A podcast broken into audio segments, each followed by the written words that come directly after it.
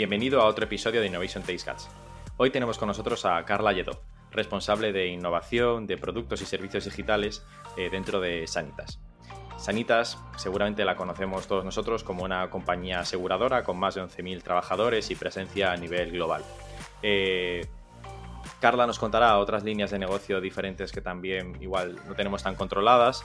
Eh, nos hablará también de cómo un corporate lanza nuevos productos y servicios eh, digitales al mercado eh, y también hablaremos sobre el futuro de la medicina, el futuro de la salud desde Sanitas. ¿Qué están haciendo ellos para disrumpirse a sí mismos?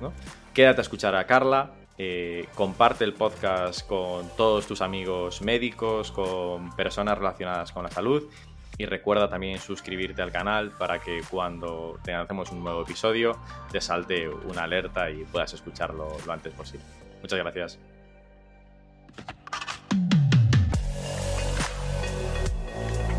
Innovation Takes Guts, un podcast donde hablamos sobre empresas disrumpiendo sus propias industrias, Open Innovation y Corporate Venturing.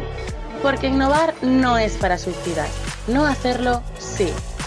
Con Bryce Comesaña, Head of New Ventures en Corporate Lab, Venture Studio especializado en crear nuevos negocios para grandes corporaciones. Bienvenidos a otro episodio de Innovation Taste Guts. Hoy tenemos con nosotros a Carla Lledó. ¿Qué tal, Carla? ¿Cómo estás? Muy bien, muchas gracias.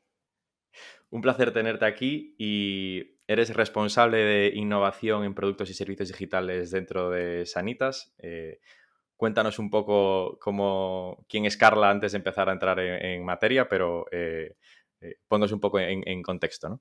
Pues nada, lo primero, muchísimas gracias por, la invitación, por contar em, conmigo. Eh, bueno, soy Carla Lledó y como ya me has presentado, soy responsable de innovación en productos y servicios digitales en, Sanitas. Em, así de, background, yo estudié eh, Administración y Dirección de Empresas y luego también Investigación y Técnicas de Mercado, eh, las dos en, en ICADE.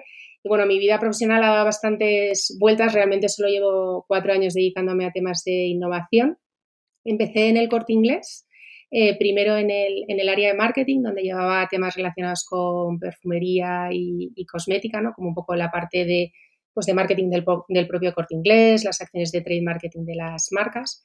En una segunda etapa dentro de, del corte inglés también pasé a un área de nueva creación en ese momento que se llamaba inteligencia de clientes, donde valorábamos un poco pues, eh, el valor de los clientes dentro de la cartera, los perfilábamos, veíamos consumos un poco para empezar a montar eh, cuál sería ese programa de fidelización eh, de los clientes ¿no? para poder hacer pues, eso, acciones de cross-selling, de, de, upselling, ¿no? un poco predecir futuros comportamientos. De ahí, a finales de 2013, pegué el salto a Sanitas, volví a marketing. Eh, en una primera etapa eh, estoy llevando el tema de marketing de las clínicas dentales, que en ese momento estaba en fase de, expansión. Eh, y luego al poco me cambié también dentro de la unidad de negocio de, dental a experiencia de clientes. Entonces ahí un poco pues veíamos la satisfacción de las clientes, pues, todas las encuestas de, de, NPS, ¿no? O sea, diferentes eh, pues, diferentes encuestas y eh, lo más importante es que eh, con esa información poníamos en marcha proyectos para mejorar su experiencia y entonces, bueno, ahí digamos que empecé a acercarme más al mundo de la, digitalización. Y en 2018, a finales de 2018, principios de 2019, ya cambié de puesto y ya pasé a dedicarme a temas de, innovación. En un primer momento, bueno, el área se llamaba Em, o sea, la dirección de disrupción y ahora nuevos productos y servicios digitales, pero básicamente seguimos haciendo lo mismo. Dirección de disrupción es eh, ambicioso, ¿no? Como, como nombre de, paraguas del equipo, ¿no? O sea, ¿qué tenemos que hacer nosotros? Eh, disrumpir. Sí, sí, sí, sí, sí, Esto, bueno, esto por si interesa realmente surge porque en 2018 se creó como un programa de innovación abierta dentro de Sanitas con empleados que se llama Disruptive muy disruptivo, ¿no? o sea, muy de, la disrupción, donde em, seleccionaron a una serie de, empleados para participar y em, poner en marcha proyectos con startups eh, sobre diferentes temáticas, ¿no? Con un poco un doble objetivo. O sea, por un lado, ayudar a impulsar a estas startups, pero ahora también, bueno, es porque sigue existiendo un programa muy, muy enfocado a la, cultura y al desarrollo de, de talento, ¿no?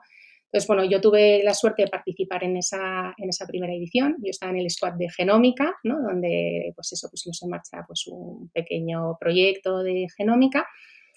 Y eh, cuando terminó este programa, el último ejercicio que se nos pedía era hacer como pues, un ejercicio estratégico de cómo veíamos la salud del futuro, ¿no? O sea, qué es, lo siguiente que va a venir, vamos, no, no como una no como una innovación evolutiva, sino como pues un salto más allá, ¿no? O sea, como si pienso en un, bueno, en disrupción y en innovación no se puede pensar muy a largo plazo, ¿no? Pero si no pienso en el año que viene, pienso en dos o tres años, eh, que me imagino, ¿no? Entonces hicimos una propuesta y gustó tanto eh, que el CEO y el Comité de Dirección de España aprobaron que tres personas que habíamos eh, formado parte de este proyecto dejásemos nuestros puestos actuales y pasásemos a formar parte de este nuevo equipo de disrupción que estaba además bajo el paraguas de, estrategia. Entonces estábamos tres personas eh, lideradas por Jesús Jerónimo, eh, pues eso, montando esto que, cuál es el futuro ¿no? de, la medicina.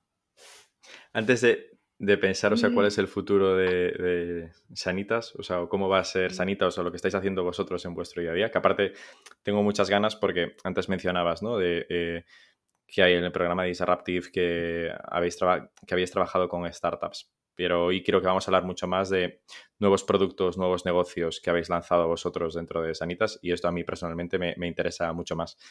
Em, pero antes de ver cómo disrumpimos Sanitas, ¿no? O sea, ¿qué es Sanitas a día de hoy? Danos un poco de contexto porque creo que todos conocemos seguramente una pata, pero eh, investigando un poco es muy grande, ¿no? Hay pasan muchas cosas en esta casa.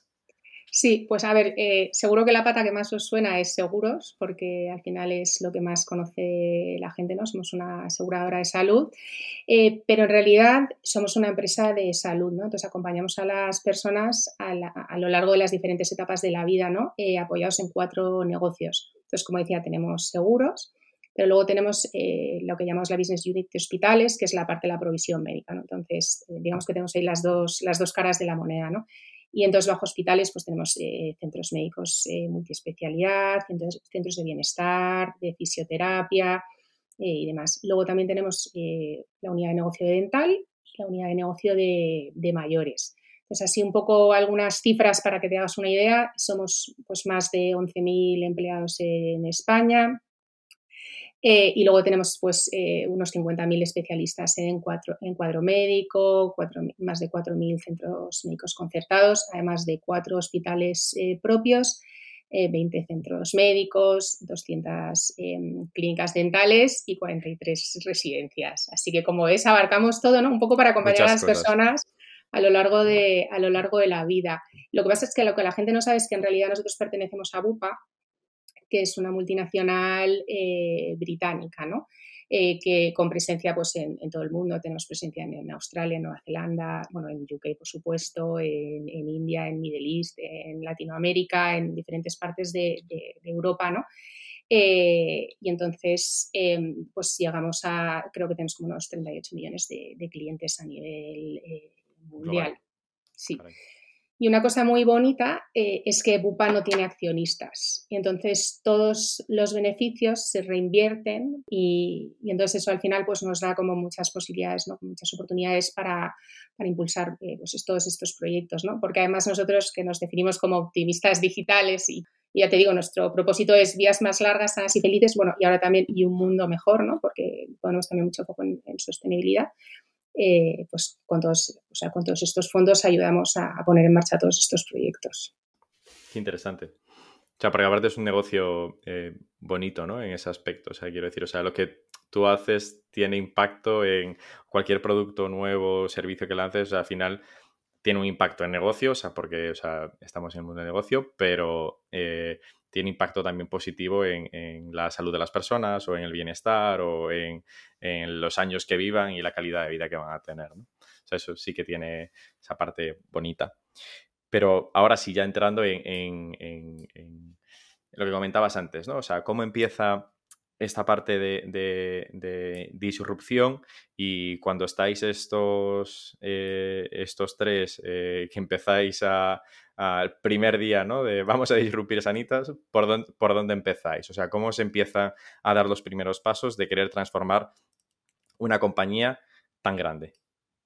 Pues, eh, eh, pues a inicios de 2019 lo primero que hicimos fue pensar en, cuál, es esa, visión, ¿no? O sea, que había antes teníamos muchos proyectos en la cabeza, habían surgido muchas ideas, tanto en Disruptive como dentro del propio equipo y demás, ¿no? Pero lo primero que pensamos es, eh, tenemos que pensar qué queremos ser, ¿no? ¿Qué queremos ser de mayores, ¿no? ¿En qué, en qué nos queremos convertir? ¿Cuál es, esa, ¿Cuál es esa visión? Para luego realmente poderla trocear, ¿no? Y empezar a hacer cosas muchas de las cosas que veíamos en esa visión eran realmente a largo plazo, o sea que, muchas sabemos que van a llegar, pero, pero no han llegado, pero también hay que ir preparando y desarrollando capacidades para que cuando estén listas, digamos, eh, las podamos incorporar, ¿no? Entonces, eh, pues al principio empezamos haciendo pues como este pequeño ejercicio estratégico nosotros mismos, leyendo mucho, haciendo mucho scouting de startups, viendo que se hacía en otros países, eh, contacto con muchas gentes, o sea, con mucha gente, luego yendo, por supuesto, a, pues, todo tipo de congresos, foros, charlas y, y demás, ¿no? un poco como empapándonos y teniendo en cuenta eso, más la visión, un poco como el posicionamiento de Sanitas, cómo nosotros queremos ser líderes ¿no? en, toda la parte de, digitalización y experiencia del cliente, es pues un poco qué, tenía sentido, ¿no? un poco qué es, qué es, lo, que, qué es lo que viene. ¿no? Entonces, eh, hablamos también con los negocios, con muchísima gente de la casa, por supuesto, porque al final nosotros somos un área cross eh, que damos soporte a los diferentes negocios. Muchas veces trabajamos en proyectos pegados a un negocio, pero muchas otras veces son proyectos eh, transversales o que no tienen por qué ser de un negocio exclusivo. Además, la idea es reutilizar capacidades. ¿no? Entonces, hablamos eh, mucho con los negocios, ver qué quiere, qué quiere el cliente, que a lo mejor no sabe exactamente qué quiere, ¿no? O sea, que no me puede decir definir exactamente, oye, pues quiero una prueba o quiero que la medicina haga no sé qué, porque realmente no se lo puede imaginar, ¿no? Pero, pero sí un poco como eh, qué tipo de comentarios hay, un poco hacia dónde vamos, ¿no? Entonces hicimos como todo ese ejercicio em, estratégico eh, con una serie de pilares eh, sobre los que se apoyaban eh, y, lo presentamos a la, dirección y, con eso se, aprobó. Y entonces empezamos a trabajar, pues dijimos, oye, pues dentro de todo esto no podemos hacer todo a la vez, vamos a trocearlo y por dónde empezamos. Entonces decidimos pues empezar en uno de los pilares. ¿Y cuáles eran esos pilares? ¿Los recuerdas?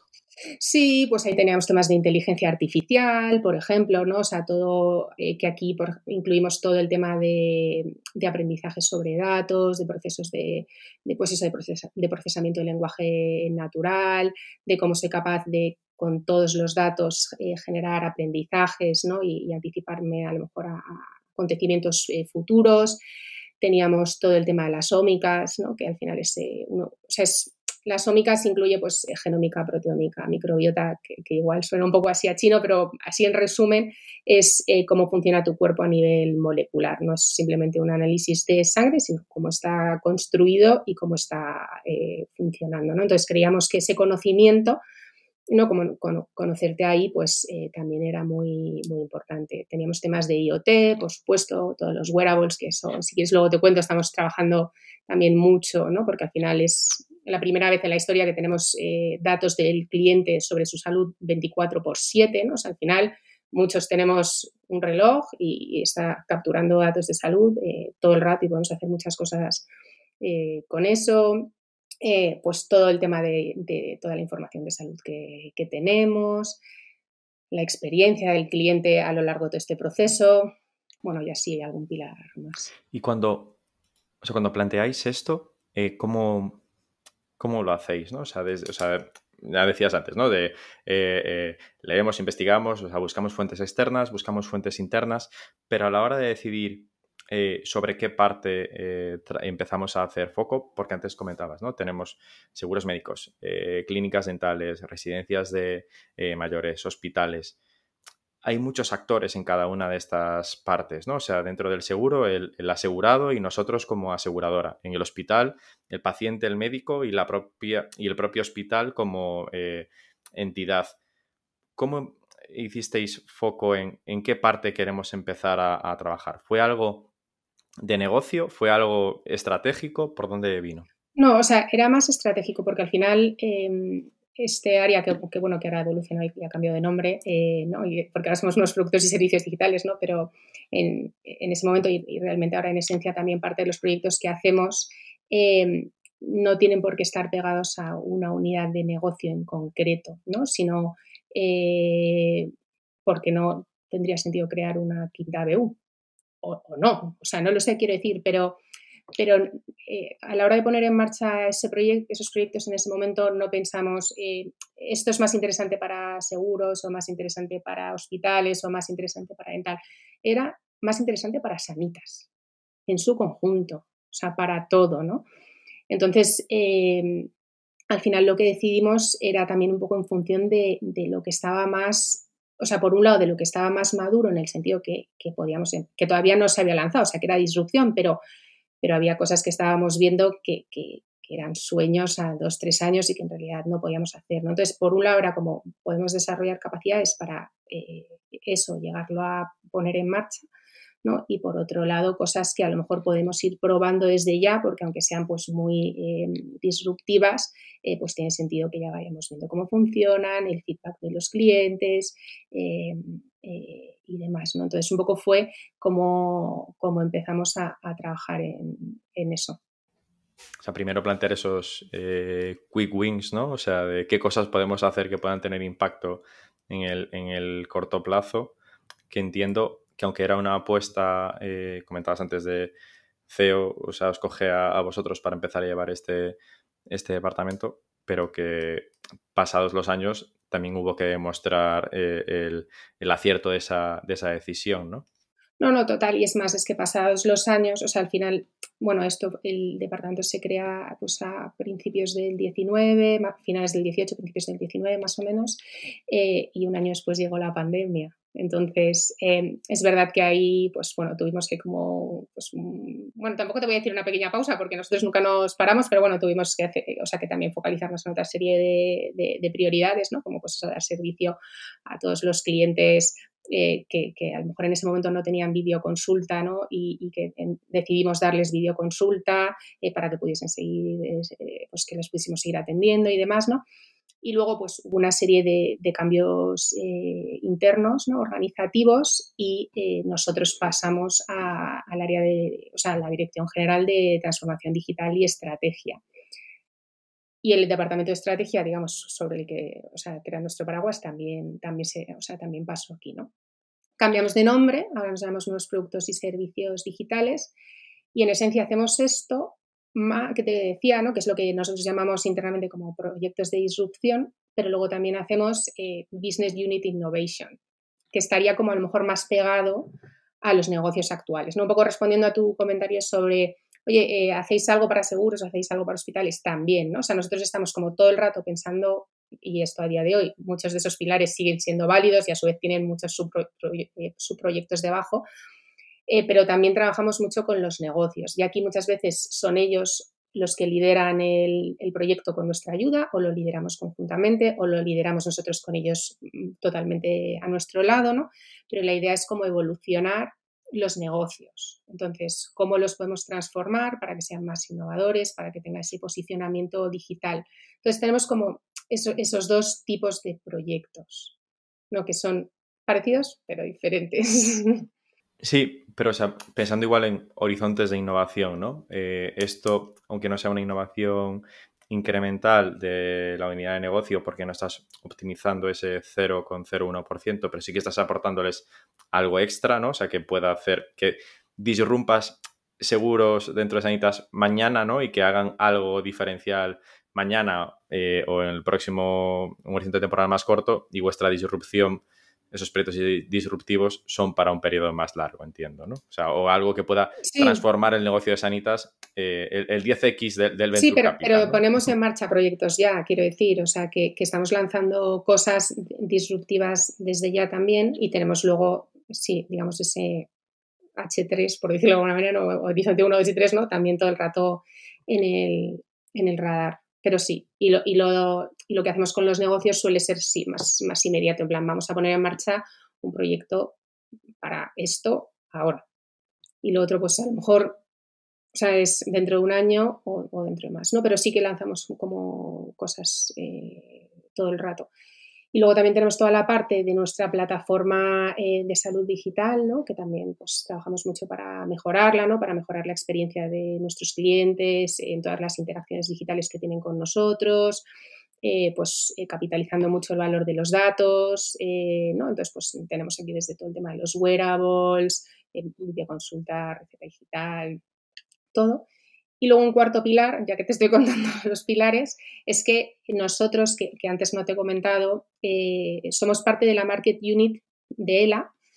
Entonces, eh, uno de nuestros objetivos luego es exportar al resto de los países de la Market Unit, que pues, son en Latinoamérica, pues tenemos presencia en Chile, en Ecuador, en México, en Brasil y demás, y luego en Europa estamos en Polonia y en Turquía, ¿no? O sea, un poco cómo reutilizar todas esas capacidades y todas esas cosas que hemos podido desarrollar aquí, pues que también las puedan implantar eh, allí.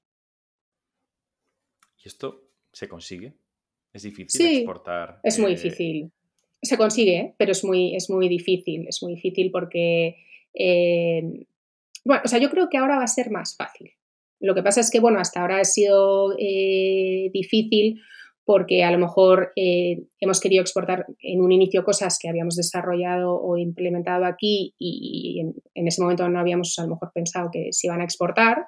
Entonces, a lo mejor hemos tenido esa barrera. Y ahora ya eso ya no ocurre porque cualquier cosa que nosotros montamos siempre tenemos vistas a, oye, es posible que, lo vayamos a, llevar a otros países, ¿no? Y luego, pues que cada negocio eh, es diferente. O sea, en algunos países eh, solo o principalmente son aseguradores, en otros eh, tienen provisión, en otros hay una serie de restricciones locales a lo que puedes o no puedes ofrecer. O sea, que al final tienes un tema de, cultura, de legislación, de cómo son sus sistemas, de cómo se integran nuestros sistemas con sus sistemas, que al final acaban siendo muchas veces proyectos de, tecnología, ¿no? Eh, pero, pero vamos, lo estamos haciendo, ¿eh? también te diré. O sea, que, yo creo que eso, los primeros a lo mejor nos costaron un poquito más y ahora ya nosotros es verdad que, ya te digo, nosotros estamos pensando en varios proyectos y todo, o sea, la conversación es como, y cuando lo llevamos al resto de los países, o sea, en los requerimientos es como, esto se va a llevar a otros países, por favor, esto lo tenemos que montar de manera que, sea exportable, ¿no? O sea, siempre pensemos eh, en, que esto va a haber que, trasladarlo a otro mercado. Bueno, y a lo mejor también traernos alguna vez cosas, o sea, que, también, o sea que estamos, o sea, nosotros estamos en continua conversación, ¿no?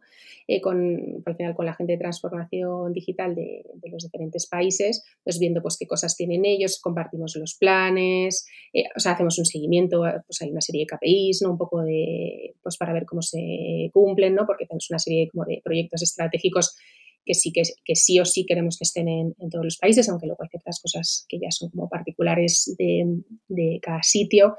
Entonces, al final, en ese foro compartimos mucho y, bueno, y de vez en cuando pues también viajamos a los países o ellos vienen y compartimos, sobre todo ahora, ¿no? Que se puede viajar otra vez. Y, compartimos y vemos un poco, ¿no? Eh, qué cosas se pueden reaprovechar de un sitio a otro. ¿No? Porque al final tiene, tiene sentido, somos todos los mismos y, si hemos hecho este esfuerzo aquí, pues, ¿por qué no? O sea, va a seguir siendo un esfuerzo llevarlo, ¿no? Pero seguramente menos que montarlo de cero. No, y o sea, vas a ir mucho más rápido, ¿no? O sea, si tú has tenido el aprendizaje de lanzar esto en el mercado español y ver cómo puedes trasladarlo al polaco, y si ya tienes esa mm. experiencia, ya tienes eso en mente que vas a tener que trasladarlo, igual incluso un aprendizaje de hicimos este tipo de iniciativa aquí y esto no nos funcionó, pero quizás pueda mm. funcionar, pero por lo menos si tienes un colega al que eh, comentárselo y, al revés, ¿no? Que venga ellos y te diga, oye, probamos esto en Polonia o en Reino Unido, donde sea, no funcionó eh, o sí funcionó, probad vosotros eh, os pongo esto sobre la mesa, ¿no? De, para trabajar. Total, total, total. Además hay como, pues eso, como muy buen rollo, o sea, todo el mundo está deseando eh, colaborar y demás, ¿no? Entonces, sí, tenemos estas reuniones de vez en cuando y vamos viendo los, los avances. Entiendo entonces que a nivel global también hay una eh, dirección de transformación y estrategia global, ¿no? O sea, que, incluye a cada uno de los países después. Sí, sí, sí, sí, sí, sí, sí, Y, antes comentabas que cuando trasladabas, por ejemplo, un proyecto de... Eh, vamos a ver esto, cómo lo vamos a poder exportar a, la red de ELA, a todos los países, me lo voy a llevar a, a LATAM. Y que aquí metías a la gente de, tecnología, ¿no? ¿Cómo hacéis esto eh, eh, respecto al budget, ¿no? O sea, ¿cómo se, cómo, cómo, cómo se paga la innovación y la disrupción dentro de Sanitas? ¿Es algo que es un servicio común a todos y las diferentes unidades de negocio tiene budget para pagarlo? O sea, ¿cómo, cómo se distribuye esto? Pues a ver, en un momento, o sea, inicial, digamos, cuando se lanza el proyecto, o sea, si aquí vamos a lanzar, yo qué sé, X proyecto, ese proyecto, aunque nosotros siempre tengamos en mente que lo vamos a exportar, eso es un presupuesto local del proyecto que en función del proyecto que sea, pues será de, una BU, de varias eh, o, lo que sea, ¿no?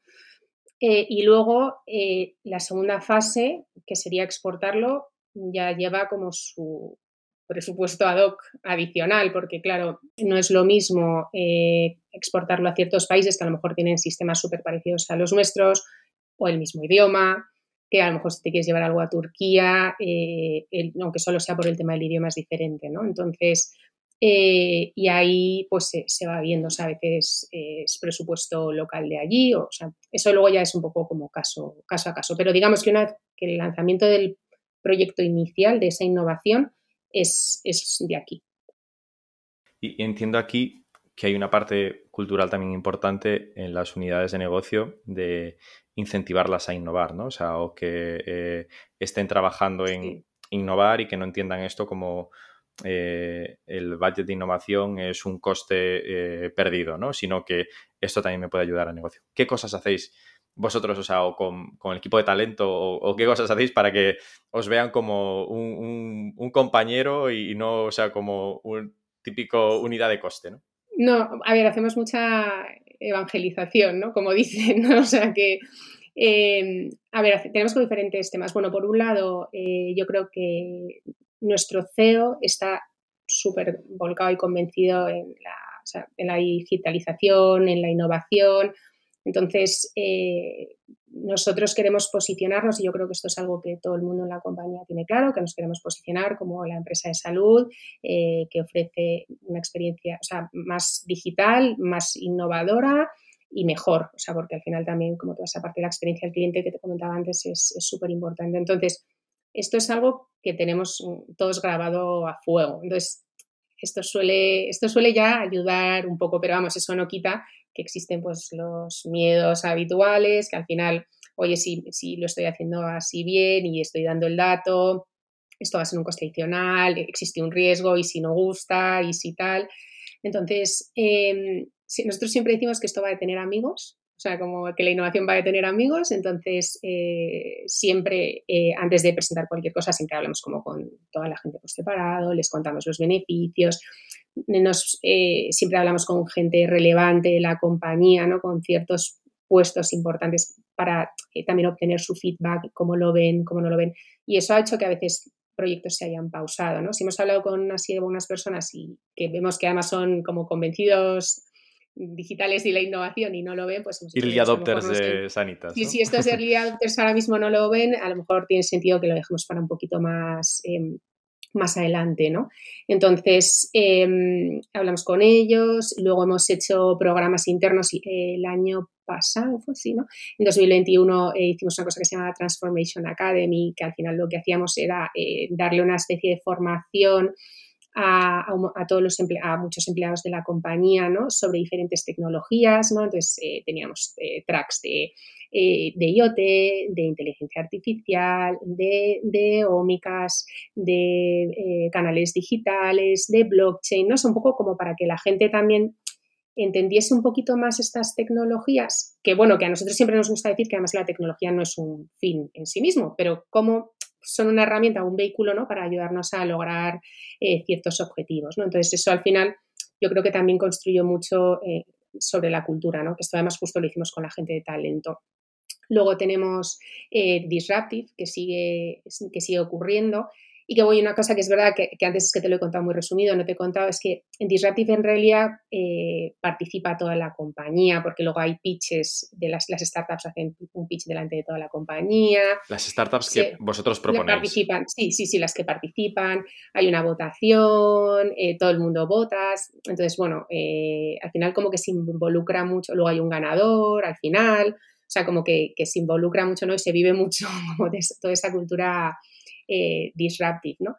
Y luego pues trabajamos mucho con ciertas áreas cross para también poder em, adaptar ciertos procesos que a lo mejor tomas de decisiones que están como muy enfocadas a trabajar con grandes corporaciones, ¿no? Como un poco como, oye, ¿cómo lo movemos y cómo lo cambiamos para adaptarlo a, trabajar con startups, ¿no? Entonces, también trabajamos con toda esa gente, ¿no? Pues eh, para, para ayudarnos, o sea, para convencerles y luego ayudarnos en, el, en el proceso, ¿no? Y luego tenemos un tema aquí adicional y es, que a lo mejor tenemos a, todo el mundo de las oficinas centrales ya subida al carro, pero tenemos a los médicos también, ¿no? Que es como la otra, la otra pata, ¿no? Que muchas veces pues pueden tener, eh, bueno, supongo que como todos, ¿no? Como cierto miedo al cambio, ¿no? A, a, esta innovación. Que bueno, no, en innovación dicen que sí, que si no generas este, este miedo o esta barrera es que, no este es, que no, es que no lo estás haciendo bien, ¿no? Que no, estás, no, les estás moviendo lo suficiente, ¿no? Entonces, bueno, con los médicos también trabajamos. Eh, en todos los proyectos eh, que, por supuesto, están validados desde el punto de vista médico y tal, solemos trabajar con, con César Morcillo, que es eh, un médico de, bueno, de, de, hospitales, pero que además es como súper super digital, ¿no? Entonces, nos suele apoyar en todos estos eh, proyectos y luego nos ayuda a trasladarlo a, todos esos médicos. ¿no? Siempre solemos empezar también pues, con ciertos early adopters y luego con especialistas de la especialidad que toque, si es que es una especialidad en, concreto. Sí, sabes que al final la clínica X eh, son más abiertos para probar y hacer experimentos y tal. ¿no? Entonces, si tenemos un nuevo proyecto, eh, probamos ahí a, a, testearlo. Pero sí, o sea, veo, veo, que esta parte, o sea, también la tenéis, eh, ya hay callo aquí, ¿no? De ir eh, lidiando con cada una de las business units y además eh, con vuestros proyectos también de... Bueno, claro, y, y, con el negocio siempre hablamos, o sea, que, que, no es que, o sea, que igual es lo, que me estoy dejando para el final y es lo más importante, o sea, no llegamos y a seguros y decimos, mira, no sé, se nos ha ocurrido que vamos a montar esto, ¿no? O sea, antes de, de eso eh, pues a lo mejor sí, nosotros hemos cocinado un poco la idea o le hemos dado una vuelta, pero lo vemos con el, con el propio negocio, ¿no? Para ver, oye, ¿cómo lo veis? ¿No lo veis? Eh, ¿Os encaja? ¿No os encaja? ¿no? O sea, que al final ellos también, te decía antes, tienen esta perspectiva, ¿no? De, del propio cliente y demás. Y que para algunas cosas, pues a lo mejor el momento no es ahora, tiene que ser más adelante. Entonces ellos nos ayudan también un poco a ver eso. ¿Cómo es este sourcing de oportunidades? ¿Cómo detectáis estas oportunidades donde, eh, donde innovar? Bueno, pues nosotros desde el área estamos todo el día leyendo, reuniendo, haciendo como scouting. Yo me reúno mínimo con dos o tres startups cada semana, eh, viendo cosas, viendo qué se hace en otros países, Em, un poco visitando, pues eso, diferentes eventos, charlas, foros, pues obviamente mobile, Four Years From Now, Summit, o sea, en todo, en todo siempre, siempre estamos, un poco para intentar estar al día y que también pues la gente nos conozca, ¿no? Y, porque muchas veces también se aproximan startups a, nosotros, ¿no? Es un poco por, pues eso, generar ese, ese conocimiento. Entonces, así es un poco, o sea, un poco como nos enteramos, eh, o, nosotros empezamos a ver ¿no? Por dónde podrían ir, por dónde podrían ir los tiros, ¿no? Entonces, eh, solemos hacer eh, una vez al año una sesión estratégica eh, donde, donde el output final es, pues eso, cuál es la estrategia que queremos en salud, en digital, en innovación para el próximo, para el próximo año y, años, ¿no? Entonces, al final, aquí participamos, por un lado, nuestra área y por otro lado, los negocios, que te decía que al final es súper importante, ¿no? Entonces, eh, pues suele ir siempre nuestro CEO, o sea, él, o sea, para que veas que está súper, súper implicado. Iñaki Peralta siempre viene. Y, por supuesto, también nuestra directora general de transformación digital y estrategia, Inés Nater. Ellos siempre vienen. Además de eh, diferentes, o sea, los directores generales de los negocios, miembros del comité de dirección de los negocios, al final como gente bastante, bastante relevante, ¿no? Pues un poco la dinámica, cómo funciona, es que solemos em, empezar con una parte más para inspirar, ¿no? O aspiracional, con, donde compartimos cosas que se están haciendo otro, en otros mercados, eh, las últimas tecnologías, hoy startups que hemos visto súper chulas en diferentes sitios con las que pues, muchas veces hemos llegado incluso a hablar y demás, ¿no? Viene algún experto a lo mejor a hablar o, nos cuenta, ¿no? A partir de ahí empieza un poco una dinámica de brainstorming, de pues eh, esto lo veo, esto no lo veo, por aquí sí, por aquí no, tal. Y luego intentamos converger un poco para sacar una serie de, de pilares y de iniciativas. La dinámica la cambiamos un poco todos los años para que no sea siempre lo mismo, ¿no? Y, salgan diferentes cosas. Este año más disrumpir la dinámica de disrupción. Es que disrumpir, correcto, correcto, para que eh, no sea un poco siempre, siempre lo mismo. Además, este año ya hemos podido volverlo a hacer presencial, o sea que, o sea que muy bien. Y luego la idea es que con eso, con todo lo que ha salido, nosotros no nos vamos y un poco lo ordenamos y eh, volvemos un poco como con una propuesta estratégica y la volvemos un poco como a compartir. ¿no? Entonces, la idea es que no sea una colección de proyectos, sino un poco una estrategia de, oye, ¿dónde quiero llegar? Eh, sobre lo que habíamos eh, hablado ¿no? o acordado el año pasado, lo vemos igual o ha habido ciertas cosas que han evolucionado. Esto, esto, es la visión, así es como construyen unos proyectos sobre otros, o sea, no es una colección de soluciones digitales y ya está, sino, oye, como, como esto trabaja esta visión en, conjunto y con qué nos ponemos, con qué nos ponemos ahora. ¿no? Entonces sería un poco como, como ese output eh, final. O sea, se define una meta, ¿no? O sea, por decirlo, no tanto un, punto en concreto, sino una, un área de llegada de dónde me gustaría estar, eh, eh, dónde me gustaría que estuviese Sanitas y, luego vienen los proyectos que nos van a ir a hacer eh, llegar, a esa sí, Sí, sí, En esa sesión de algunos de esos proyectos en concreto se hablan, de otros no, porque son cosas, o sea, que o sea, que también es como alto nivel, digamos, la estrategia, luego muchos otros los vamos trabajando después, pero sí, ¿no? Entonces, lo que se ha definido este año, que tuvimos la sesión en febrero, pues yo creo que lo podréis ver alguna cosa de aquí a final de año y otras eh, a principios del que viene y bueno, y a lo largo del año que viene. Pero, por ejemplo, y así, o sea, te cuento un, ejemplo más concreto. En la sesión que tuvimos en febrero del 21, detectamos que una de las cosas eh, que teníamos que trabajar era el tema de la salud mental.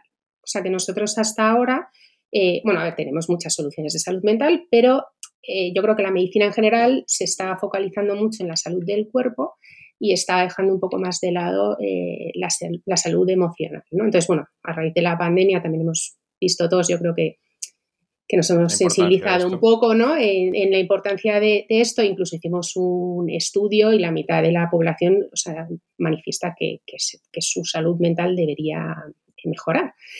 Entonces dijimos, oye, ¿cómo, ¿qué podemos hacer en este campo eh, desde un punto de vista digital? ¿no? Porque nosotros tenemos eh, psicólogos, tenemos diferentes herramientas, ¿no? Pero, pero a lo mejor en la parte digital eh, no teníamos tanto. Entonces, aquí surgió, oye, pues trabajemos en, este, en este ámbito, ¿no? Y justo este lunes hemos salido con nuestra campaña en televisión, que no sé si te ha dado tiempo a verla, eh, porque es súper, súper reciente. Bueno, aparte que, igual no te dado tiempo eso. Em, y, y, entonces la idea es eh, hacer una detección precoz, ¿no? Con la ayuda de una, de una inteligencia artificial. Eh, de esos problemas, ¿no? O sea, porque al final vemos que hay mucha gente que está muy mal, pero bueno, no, no, no, todo el mundo empieza, o sea, bueno, nadie empieza así de mal, ¿no? O sea, que, que, esto es un tema que evoluciona, ¿no? Entonces, hacer una, una detección precoz, a partir de ahí poder eh, proponer una serie de, de, contenidos, de terapias digitales, ¿no? Ofrecer un acompañamiento, porque la, al final la gente cuando emocionalmente no está bien también pues se siente sola, entonces, un acompañamiento por parte de esta inteligencia artificial que te va a ir recordando pues, lo que tienes que hacer, lo que te viene bien, que va a estar todo personalizado según tus necesidades y se va a ir personalizando en función de lo que tú realmente vayas contestando y cómo vayas evolucionando, pero no se nos olvida la parte de los profesionales, ¿no? O sea, si tú al final sí que necesitas ir a un psicólogo, pues también te da la oportunidad de, de ir a uno, ¿no? Entonces, esto es un ejemplo de una de las cosas que surgió, ¿no? Esto surgió en el 21 y, lo acabamos de, lanzar y surgió un poco en esa, en esa sesión, ¿no? Oye, tenemos que hacer cosas en, salud mental. O sea, esto surge en este comité de febrero de 2021, lo lanzamos en octubre de, 2022. ¿Cómo es, el, eh, eh, ¿Cómo es este proceso de lanzamiento? O sea, esto se lanza con una business unit, es uno de los procesos de distribución eh, vuestros. Eh, una vez que empiezas a, vale, vamos a lanzar este proyecto, eh, ¿cómo se activa la máquina y qué partes tiene esa máquina? Pues sí, mira, te cuento. Estos, o sea, esto surgió en, estas sesiones que fueron en, en, febrero. Luego, a partir de ahí, las tuvimos que trabajar como un poco más y aterrizarlo porque junto con este proyecto surgieron otros, otros cuantos, o sea que no fue, no fue el único. Entonces ya lo llevamos eh, a aprobación por parte del Comité de Dirección de España y del CEO como en, yo creo que fue como mayo, más o menos, y a partir de ahí cuando, eh, o sea, mayo el 21, y entonces ahí se dijo, en plan, eh, pues sí, queremos, o sea, creemos en esto, sigamos avanzando. Entonces a partir de ahí ya se empezó como a trabajar. Cuando, lo presentáis en este comité, eh, ¿cómo se presenta? O sea, es un, eh, desde el punto de vista de negocio, de presento un business case de esto nos puede costar tanto y puede tener este impacto en la cuenta de resultados. Se presenta desde eh, cómo nos puede ayudar a, mejorar mm, nuestro portfolio de productos sin tener ese impacto en, sin tener tan en cuenta el impacto en la cuenta de cómo se hace habitualmente. No, o sea, se presenta como, o sea, por un lado, con un foco muy importante en cómo ayuda esto al cliente y cómo cubre un, pues al final un hueco que, nos faltaba, ¿no? Por, y una casuística que nos faltaba un poco por resolver, ¿no? Entonces, cómo eh, vamos a llegar a, muchas personas para ayudarles a tener una vida mejor.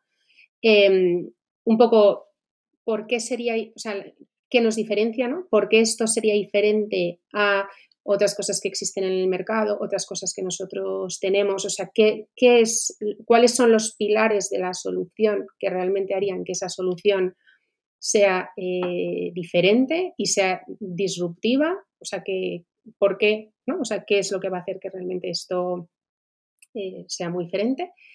Eh, y luego sí que se llevan unos, unos datos alto nivel porque era un momento todavía muy inicial pero sí un poco como podemos llegar a tantos clientes, nos podría costar en torno a tanto, pero sabiendo que eso todavía eh, había que trabajarlo más, porque tú piensas que en realidad la sesión fue en febrero, o sea, el kickoff fue en febrero, eh, tuvimos como conclusiones en abril y esto lo llevamos en mayo, entonces, o sea, era un poco más para testar apetito, ¿no? O sea, como era como una preaprobación en realidad, porque ahí no, fue la aprobación final de, oye, tienes aquí el presupuesto, empieza a hacerlo. Fue un poco ah, vale, como, vale, vale, oye, ¿lo veis? ¿Lo veis? ¿Estamos todos de acuerdo en que queremos tirar por aquí? Sí, estamos todos de acuerdo. Entonces, en mayo nos dijeron que sí y a partir de ahí ya sí que se hizo un siguiente ejercicio eh, para llevarlo para aprobación final, eh, pues eh, creo que fue en septiembre-octubre.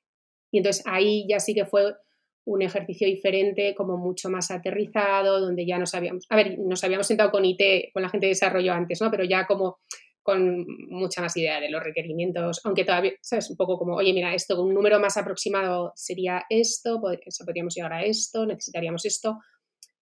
Al final antes era un poco como las grandes líneas y ahora un poco como con más eh, detalle. Entonces en ese momento ya sí que se, se aprobó y se puso, y se puso en marcha el proyecto.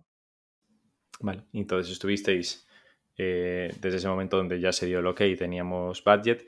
Vosotros aquí, em, ¿qué, es lo que hacéis? ¿no? es decir, ¿cuáles son las tareas una vez que empieza el proyecto en las que eh, el equipo eh, se involucra? Tenéis, o sea, me lo invento, diseñador de producto porque nos va a hacer falta una interfaz, etcétera, y esto lo tenemos interno dentro del equipo, o lo tiene IT, o esto se contrata fuera para desarrollar las interfaces, o sea, o cualquier otra cosa, ¿eh? O sea, ¿cómo, cómo soléis gestionar luego tanto la parte de desarrollo de producto como el propio lanzamiento de esa campaña de tele. ¿Cómo, cómo pues, pues te cuento. Bueno, este eh, proyecto concretamente lo lideró, bueno, lo lideró y lo lidera porque todavía, todavía le queda el proyecto, ¿no? Porque al final lo acabamos de lanzar, pero esto, el lunes aún le queda ahora un buen... Esto sigue, esto sigue, esto sigue vivo, ¿no? Lo, lo lidera mi, mi, compañera Irene Sainz. Entonces, eh, ella al final lo que, o sea, lo que hizo fue dividir, o sea, todo digamos, todas las tareas, ¿no? Todo lo que había que hacer en diferentes streams, ¿no? Que lo llamamos. Entonces, pues había eh, un stream jurídico, un stream go-to-market, un stream eh, técnico. Entonces, un poco eh, fue, pues había como responsables de los streams, otra experiencia de cliente, ¿no? Y un poco pues coordinando las tareas. Em, cosas, o sea, luego en función del proyecto hay ciertas cosas que se hacen internas y luego ciertas cosas que se hacen externas. O sea, nosotros diseñadores, o sea, gente de UX UI tenemos, o sea, tenemos un equipo de IT eh, muy grande que además depende de la Dirección General de Transformación Digital, digamos que son nuestros compañeros, o sea, que compartimos jefa, ¿no? Em, todo el tema legal eh, también, pero tanto en este como en otros proyectos eh, sí que colaboramos también muchas veces con startups. Entonces, eh, pues nos encargamos también como de toda esa, de toda esa coordinación, de, pues, de hacer scouting una vez que tenemos identificada o sea, la necesidad, de ver, pues, luego metemos a compras, a legal, a privacidad, a compliance, a todos los habituales. Luego o sea, entonces al final se va haciendo una especie como de, cronograma. Eh, claro, desde que se aprobó, digamos, el presupuesto hasta que se lanzó, pues eh, ha habido que llevarlo al comité varias veces. Un poco, oye, pues ya tenemos la, como una maqueta navegable, mm, estamos todos eh, a gusto con esto, venga, pues ahora ya vamos a desarrollar. Todo el tema de desarrollo, por supuesto, ya mucho tiempo luego las pruebas. Eh, bueno, luego también tenemos el equipo de inteligencia artificial también es, eh, también es interno. Eh, aparte era uno de los puntos que decías antes, ¿no? Que teníais como estos pilares que habéis marcado en 2019, de aparte de inteligencia artificial, sí. va a haber... Sí, sí, sí, sí, que eso no quita, o sea, que no pueden hacer el 100% de los proyectos, o sea, que luego, o sea, ellos, nosotros al final lo que, o sea, hemos decidido no es como varias cosas. Por un lado, si es una capacidad como core nuestra que nos diferencia, eh, que realmente es estratégica, intentamos desarrollarlas y en el sentido de nosotros. Pero nosotros no podemos ser expertos en todo. O sea, porque al final nosotros queremos ofrecer muchísimas soluciones digitales a nuestros clientes y no podemos eh, o ser especialistas en absolutamente todo, en generar el contenido, en generar el mantenimiento, en incorporar nuevo, nuevas mediciones, si es que la startup está ofreciendo mediciones, en alimentar y nutrir el algoritmo. al final no podemos eh, ser, pues eso, generar contenidos, o sea, como especialistas en cada una de las cosas, ¿no? Sino que, oye, pues si hay una startup que pues, por ejemplo, que colaboramos, que, con un vídeo selfie te mide las constantes vitales. Ellos eh, trabajan en, que esas mediciones cada vez sean más precisas, que, ahora voy a meter unas nuevas mediciones que te van a medir unos riesgos nuevos. Eh, ¿Qué tal? ¿no? Entonces, en función de lo que sea, colaboramos con startups o lo desarrollamos nosotros. Digo, ellos van a estar enfocados eh, en hacer ese producto y en un mundo cada vez más apificado, ¿no? O sea, es decir, vosotros os conectaréis a ellos, yo te mando el selfie, o sea, te conectas dentro de mi app, eh, mides las constantes vitales de esa persona. sí, sí. Y me aseguro de que tú cumples mi compliance, mi proceso de compras, etcétera y tal, pero esto eres tú el especialista. Igual que no te pones a construir o igual sí, ahora, pero vuestro edificio de oficinas, ¿no? Dices, no tenemos albañiles, arquitectos, etcétera, para hacer la oficina, porque hay alguien que nos da este servicio ya de tener las oficinas, ¿no? Y que es especialista en eso. Sí, sí, es, el famoso debate ¿no? de buy versus make, ¿no? Entonces, oye, eh, no podemos ser especialistas en, todo, pero sí que has mencionado una cosa muy importante y es que todo tiene que ser, pues, que ser integrable en nuestra aplicación. O sea, no, o sea, porque digamos que cara al usuario es una experiencia siempre en sanitas. O sea, no le podemos decir que se baje 14 aplicaciones. No, no, que todo esté centralizado desde el punto de vista de experiencia de, usuario. Sí, sí, sí. Por tener un, poco de contexto de, vuestros proyectos eh, disruptivos, porque entiendo que este es algo más próximo a una unidad de negocio, ¿no? O sea, ¿cómo, ¿en qué proyecto estáis trabajando o en qué proyecto habéis hecho y se puede contar de, disrupción de sanitas eh, eh, a día de hoy? Bueno, yo te, yo te diría que el de salud mental, eh, que se llama Cuida tu mente, em, aunque está pegado al final a una unidad de negocio inicialmente, porque lo hemos lanzado para clientes de, seguros, ¿no? para unos clientes que tienen un complemento digital que se llama Blue IU, entonces, estos serán los clientes que lo pueden eh, disfrutar, tanto los nuevos como los que ya tenían este complemento, ¿no? En realidad lo hemos lanzado pensando en que ciertas cosas se pueden reutilizar eh, tanto para futuros proyectos, para exportarlo, y para otras unidades de, de negocio, si es, que, si es que tiene sentido, ¿no? Entonces, este proyecto que en realidad inaugura como nuevas formas de hacer salud, eh, nosotros sí que lo clasificamos como, como, disruptivo a lo mejor, ¿no? O sea que otra cosa es que eh, en cuáles otros disruptivos estamos trabajando no te los puedo contar. eso, no, eso no puede ser, pero pronto, pronto verás alguno, eh, seguro. Pero, pero bueno, sí te puedo contar un poco por dónde creo que pueden ir los tiros de, de la, medicina más adelante. Entonces, eh, eso sí, eso sí. me, parece, un buen trato. si, te parece, un buen trato, eso sí que te lo cuento. Vale, entonces, em, bueno, por un lado, eh, yo siempre, o sea, nosotros creemos que la salud siempre ha sido la mal llamada salud, porque se ha dedicado al cuidado de la enfermedad más que otra, más que otra cosa, ¿no? O sea que al final la gente eh, suele ir al hospital cuando se encuentra mal, va al médico cuando le duele algo, ¿no? Pero, ¿qué pasaría si fuésemos capaces ¿no? de identificar las cosas, o sea, que te pueden ocurrir antes de que pasen. Entonces, yo creo que, esto es muy, muy importante. Entonces, aquí cobra una especial importancia eh, los datos. Entonces, ¿cómo a través de, los datos eh, yo soy capaz de con inteligencia artificial, generar conocimiento, eh, de manera que yo me pueda anticipar. ¿no? Entonces, como fuentes de datos ahora mismo tenemos eh, infinitas, o sea, muchas más que antes. ¿no? Entonces tenemos, aparte de toda la información de historiales médicos eh, que hemos tenido siempre, ¿no? que bueno, que por cierto está en, no estructurado y habría que estructurar, ¿no? Con procesamiento de lenguaje natural, ¿no? Pero aparte de eso, tenemos todas las ómicas que hablábamos antes, ¿no? que, se están desarrollando muchísimo y que nos permiten ver cómo está funcionando el cuerpo a nivel molecular. Tenemos todos los datos de los wearables 24 x 7. Tenemos cada vez más eh, pruebas diagnósticas digitales que tú puedes hacer con tu propio móvil, como hablábamos del video selfie. También tenemos, por ejemplo, un escáner que te, que te mira lesiones cutáneas y te dice si tienes que ir al médico presencialmente o puede ser una videoconsulta, ¿no? O sea, digamos que tenemos muchísima información que luego eh, o sea, podríamos ser capaces eh, a través de inteligencia artificial de generar eh, conocimiento, ¿no?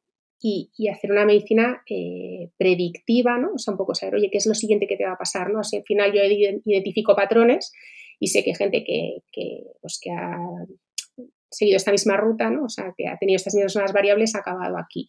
Entonces, me permitiría adelantarme para poder hacer, eh, pues eso, recomendaciones automáticas, em, eh, luego tratamientos eh, digitales, un poco adelantarme, ¿no? Entonces, esto hace que haya un cambio muy grande y es que la medicina pasaría de ser reactiva a ser proactiva. O sea, que no es solo como cuando tú estás mal yo te trato, sino que yo, antes de que llegues a ese punto, yo sé lo que te va a ocurrir, entonces es una medicina proactiva porque te voy a dar una serie de recomendaciones, te voy a decir, oye, pues cambia tu estilo de vida, eh, haz deporte, come esto, haz esta prueba, hazte la otra. Eh, entonces, luego sería, y es predictiva porque sé lo que te va a ocurrir, y es preventiva porque voy a, voy a evitar que pase. Y además es de precisión porque es totalmente diferente para ti que para otras, que para otras personas, ¿no? Entonces, un dato muy, muy curioso es que em, en realidad eh, aquí existe una gran oportunidad porque el 11% de tu salud depende de los médicos a los que vayas, de los centros hospitalarios y demás. Y se lleva el 60% de la inversión del gasto en salud. Sin embargo, la genética y la biología, que es toda esta parte de las ómicas, ¿no? de conocer, de cómo soy capaz de detectar que tú genéticamente tienes una propensión a desarrollar esta enfermedad, determina el 22% de tu salud y solo eh, se lleva el 0,3% de la inversión. Y los hábitos de vida, que esto es súper llamativo, determinan el 36% de tu salud. O sea, si tú haces deporte, no haces deporte, si te cuidas, si bebes agua, eh, lo que comes y demás, eh, determina el 36%. Entonces, al final sabemos que ahí eh, existe mucho recorrido, ¿no?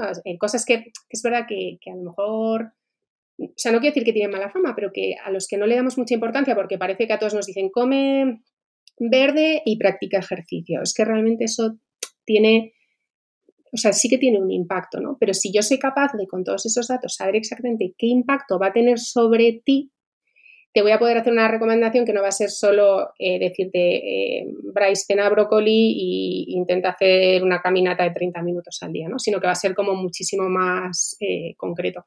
Entonces yo creo que ese es un poco el cambio de, del cuidado de la salud, un poco hacia dónde, hacia dónde va, como una de las grandes cosas.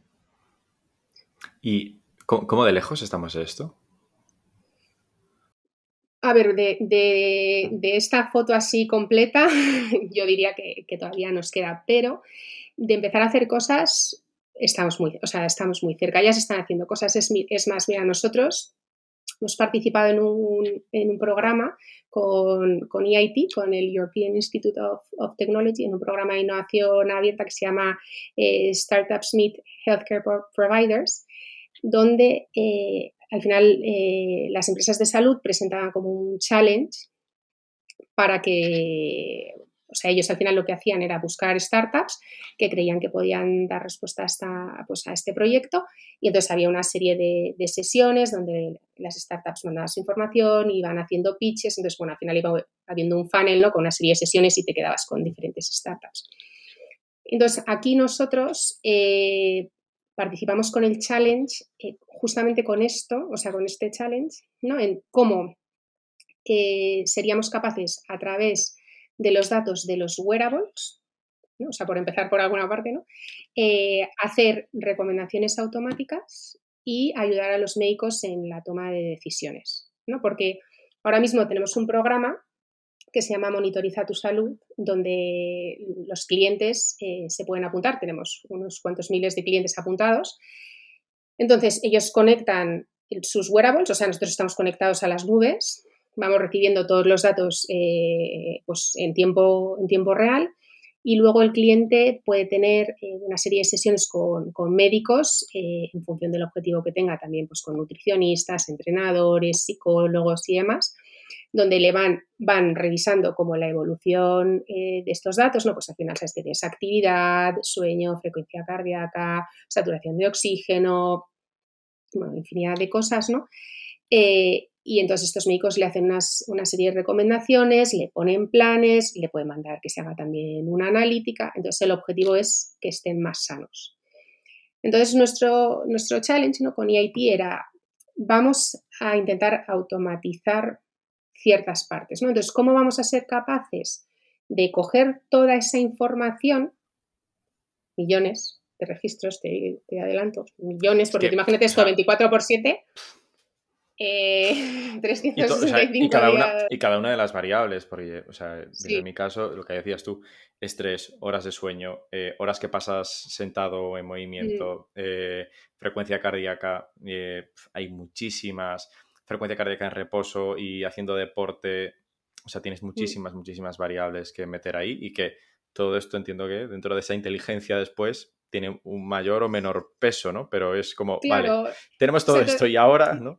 no claro, Primero, ¿cómo lo conseguimos? Eh, eh, ¿Y ahora qué? ¿no? Entonces tenemos todos estos datos y a día de hoy pues es, es, un poco manual, porque es el médico se mete, tiene un dashboard, él ve o sea, está fenomenal, de verdad que es increíble y tú lo ves y toda la información que tenemos es impresionante. Entonces ve la evolución y según eso, pues va haciendo recomendaciones. Pero al final dependes del médico, o sea, es, manual, ¿no? Entonces nuestro objetivo es como, ¿cómo soy capaz de coger estos, estos millones de datos y generar un conocimiento que yo ni siquiera sé que existe, porque puede haber eh, una relación entre diferentes variables que yo no me puedo imaginar, ¿no? Entonces, ¿cómo a partir de eso, si además lo cruzo con fuentes de información tanto internas como externas, soy capaz de generar un conocimiento que luego se, o sea, que al final luego esto se traduce en poderle hacer a, lo mejor ciertas recomendaciones automáticas al cliente, ¿no? O sea, que eso no quita que vayamos a seguir teniendo el médico, pero que a lo mejor ciertas cosas es como, uy, estoy detectando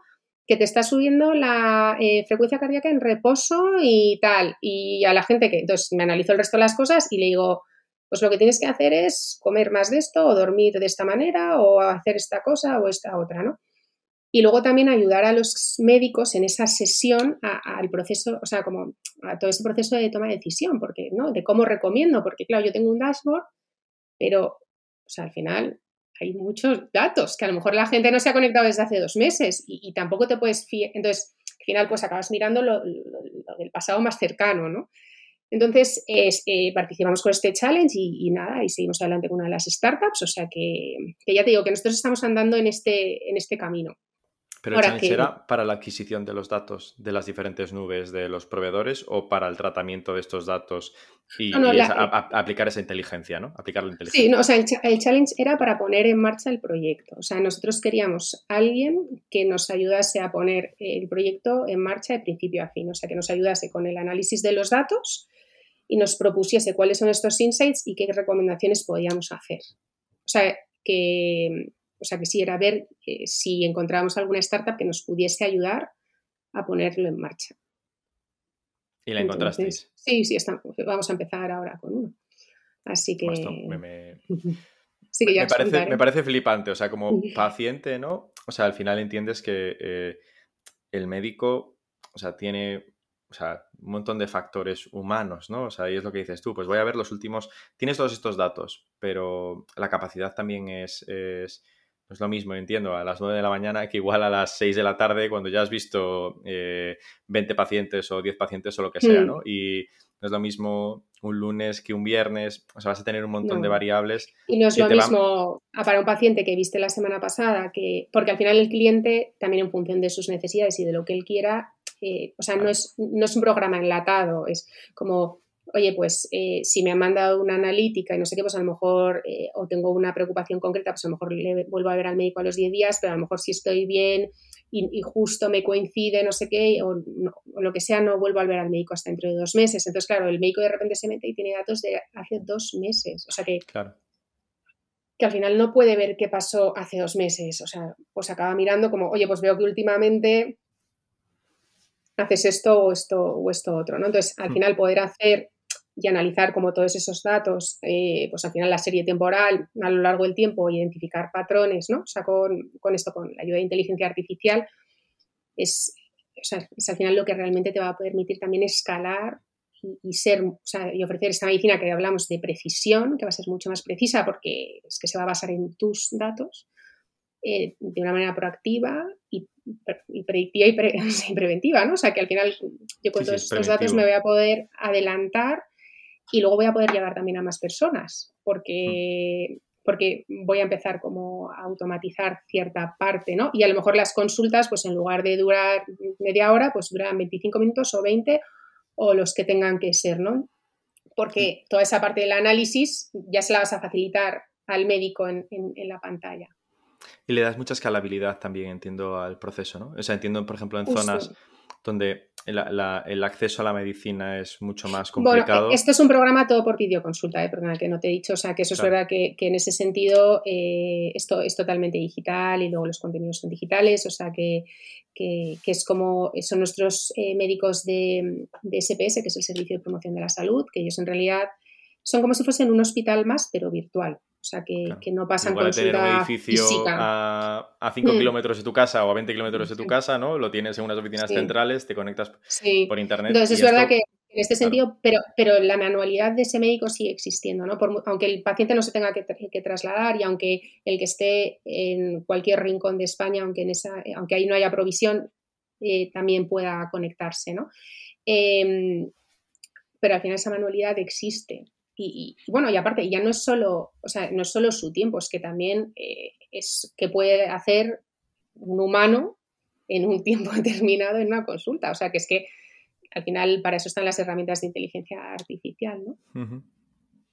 Parece súper interesante y, muy ambicioso, o sea, como eh, de querer transformar, ¿no? O sea, pasas de ser una compañía de, eh, o sea, de, en cierto modo, ¿no? De, edificios, máquinas, etcétera y tal, a, avanzar más hacia una compañía de tecnología. O sea, sí, o sea de cómo todos estos datos los podemos utilizar para eh, mejorar el, bienestar de nuestros pacientes o sea, y tomar muchísimas decisiones. Porque entiendo que también, o sea, ¿sois capaces de adquirir datos del, servicio público o, o, esta fuente de datos es difícil de cruzar? O sea, ¿te refieres a datos de Historia clínica que puedo tener yo en mi servicio de salud de, de a día de hoy A día de hoy eh, no, son los, son, los, son los propios. E incluso dentro de los propios eh, somos diferentes compañías, o sea que no siempre los médicos tienen acceso a toda la información eh, que tienen tuya de cuando tú has ido a algún sitio que tiene un cartel de sanitas, ¿no? O sea, porque luego está eh, el típico médico que tienes asociado, concertado, tal, de que es. Eh, mm. que tiene su clínica en un edificio. bueno, por, todo eso, por supuesto, incluso, o sea, claro, hospitales, acciones separadas de seguros, o sea que, bueno, ahí, hay un tema. Pero, pero lo que sí que te quería decir es que esto no quiere decir que los hospitales dejen de existir, ¿no? O sea, que al final, eh, o sea, yo lo que lo veo es que son como las dos piezas de, de un puzzle, o sea, que es como Em, yo voy a poder hacer esta medicina proactiva basada en datos, como intentando evitar que tú te pongas malo, pero al final va a haber casos en los que va a ser inevitable, te vas a poner enfermo o vas a sufrir un accidente, ¿no? Pero eh, para, y para eso sí que, el, hospital siempre seguirá estando ahí, ¿no? Entonces, al final son como, como es ese cuidado integral eh, que incluye esas dos, esas dos patas, ¿no? Como, en eso, con mucho más foco en, la parte eh, digital. Me gusta, me parece súper ambicioso y eh, tengo que recordar que me has dado una dosis de positivismo aquí, o sea, qué bien. qué bien, qué bien, qué bien. Oye, Carla, y en estos eh, tres, casi cuatro años que llevas en innovación, ¿cuáles ves tú que han sido tus, tus aprendizajes? Aparte de que has tenido que aprender muchas cosas de eh, salud, ¿no? Entiendo, eh, de diferentes ámbitos y de inteligencia artificial y de, y de nubes y datos. No, bueno, eso, eso, eso es lo primero. O sea, que, que, bueno, yo no soy médico ni soy técnica, ninguna de las dos cosas, ¿no? O sea, que al final em, he tenido que aprender, pues, muchísimo, estando rodeada de médicos, eh, pues eso, todo el día, investigando, leyendo, bueno, pues eso, de, de, de, ómicas, o sea, como de, de cosas que a lo mejor hace años pensaba que eran como súper alejadas, ¿no? Y luego toda la parte de, tecnología, porque al final nosotros también muchas veces eh, somos el interlocutor entre negocio y los, los técnicos, ¿no? O sea, un poco ahí interlocutor barra traductor, eh, ¿no? Un poco estamos ahí, ¿no? Pero pues yo diría que, he aprendido a que hay que disfrutar del camino, o sea, que, que es un camino el de la innovación es difícil, eh, las cosas no siempre salen a la, primera, pero, pero de verdad que es una oportunidad y yo lo, yo lo veo como tal, ¿no? O sea que ver a tantas startups eh, como veo eh, es, que es alucinante, o sea que hacen cosas increíbles, ver cómo avanza la medicina, o sea, como un poco tener la oportunidad de, de, trabajar sobre cuál es esa estrategia, ¿no? ese posicionamiento, esa nueva salud del futuro, ¿no? Un poco como de dónde queremos avanzar. Yo o sea, yo creo que, hay que valorarlo porque luego hay momentos que es verdad que, es duro, ¿no? O sea, tú que hablas con mucha gente que se dedica a la innovación, eh, creo que hay que aprender a ser paciente, o sea, porque las cosas muchas veces no salen a la primera. Nosotros tenemos un caso concreto de, un proyecto que, ojalá algún día te diga que ha salido, pero lo hemos intentado varias veces y, no ha sido el momento. O sea, que a lo mejor no ha sido el momento. Entonces, bueno, a lo mejor cuando no sale, pues te hay un poco como el bajoncillo, ¿no? pero, pero luego piensas, bueno, oye, mm, o sea, no he perdido el tiempo, ¿no? O sea, esto me sirve para otros proyectos y, yo creo que finalmente, pues a lo mejor eh, pues, es muy arriesgado, es muy innovador, es muy diferente, oye, pues, pues ya, ya llegará, llegará el momento, ¿no? Y hay que ser resiliente, ¿no? O sea, al final no, no venirte abajo y, pensar ¿no? que, que, lo decía antes, ¿no? Eh, que, en innovación al final si, si, te ponen barreras y si parece que no, que no entra la primera es que, es que a lo mejor lo estás haciendo bien porque, pues que estás removiendo todo, ¿no? Entonces, pues sí, yo diría eso, o sea, sobre todo eh, disfrutar y, o sea, que, pues eso, que, hay que disfrutar, y que, pero que hay que, la parte de la paciencia y de la resiliencia está ahí, tiene que estar ahí. Espero que eh, los oyentes del podcast disfruten al menos, o sea, del episodio como he disfrutado yo ahora con esta parte de, ese positivismo de hacia dónde de hacer mejor la vida, ¿no? Que al final es lo que hablábamos también un poco al, principio del podcast, ¿no? De lo positivo que hacéis en Sanitas es mejorar la calidad de vida de las personas, o sea, que todos estemos eh, mejor, que tengamos mejor salud eh, y que podamos seguir innovando y disrumpiendo nuestras propias industrias. ¿no? Sí que nada, pues muchísimas gracias por, por la invitación, de verdad que un placer. Muchas gracias a ti, Carla.